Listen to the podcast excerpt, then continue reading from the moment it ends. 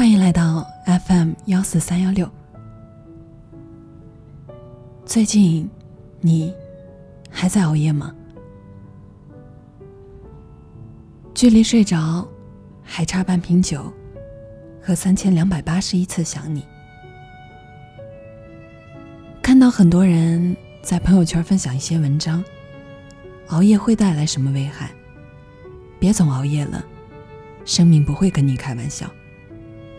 就连我也每天对你说晚安，我爱的你，别熬夜。只是熬夜成瘾的人，道理他们都懂，能让他们戒掉晚睡的，从来都不是那些大道理。看到过这样一段话，渐渐发现，熬夜其实很困，只是心中一直有所期待。有所牵挂，它迟迟让你感觉下一秒可能会有所惊喜。也许是你孤独惯了，幸福的人从不晚睡。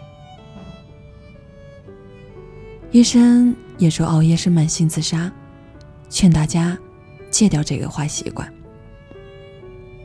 可我觉得，像自杀这种事情，还是慢一点比较好。没必要急于求成。其实，说简单点儿，是熬夜；再往深点儿，是想你。人总是擅长为难自己，委屈和心酸都憋进心里，憋到自己彻夜难眠，所有情绪都变成眼泪，从眼睛里流出来的时候。就赢了。早睡的人，就像早早的躲进船舱，完美避开了每晚猝不及防的情绪上涌，防不胜防。夜里不睡的人，白天多多少少有什么逃避掩饰的，白昼解不开的结，就放在夜里慢慢的熬。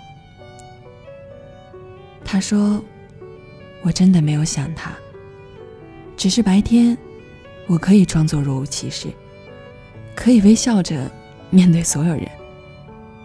可是那些躲在被窝里失声痛哭的夜，太难熬了。他说：“我多想告诉他，没有他的晚安，每晚都不安。每晚的死循环，放不下手机。”也放不下你，不是我想熬夜，是还在等那个能陪我早睡的人。熬夜的人是不会知道睡眠的重要性，知道睡眠重要的都是那些失眠的。就像身边全是我先睡了，你也早点睡，却没有你困了就先睡。没困，我陪你。他说：“比起劝我早睡的，我更喜欢陪我熬夜的。”道理很简单，谁都可以关心你，做事偶尔想想你。很少有人甘愿放弃自己的规则，迁就你。当你熬过很多夜，才会明白。孤独到底有多深？那些深夜的思绪，就像散不去的鬼魂，总能摄人心魄。不是我不想在夜里安身，而是保护我的那个人，还不知在多久的远方。如果可以，谁又想在深夜里孤独奋战？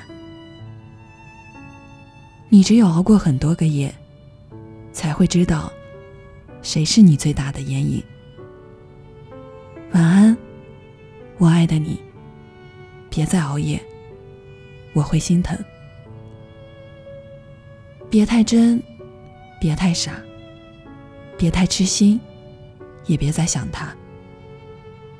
枕头是个不会说话的好朋友，他会陪你度过那些难过的日子，替我帮你擦干眼泪。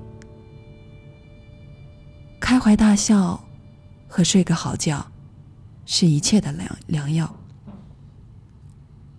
就算现在放不下，也没关系。你再等一等，就像当初你等他爱上你一样。只是现在，等等自己，总有一天，时间会帮你消化掉这些你以为过不去的坎儿。如果你的黑夜太难熬，那我就陪你日夜颠倒。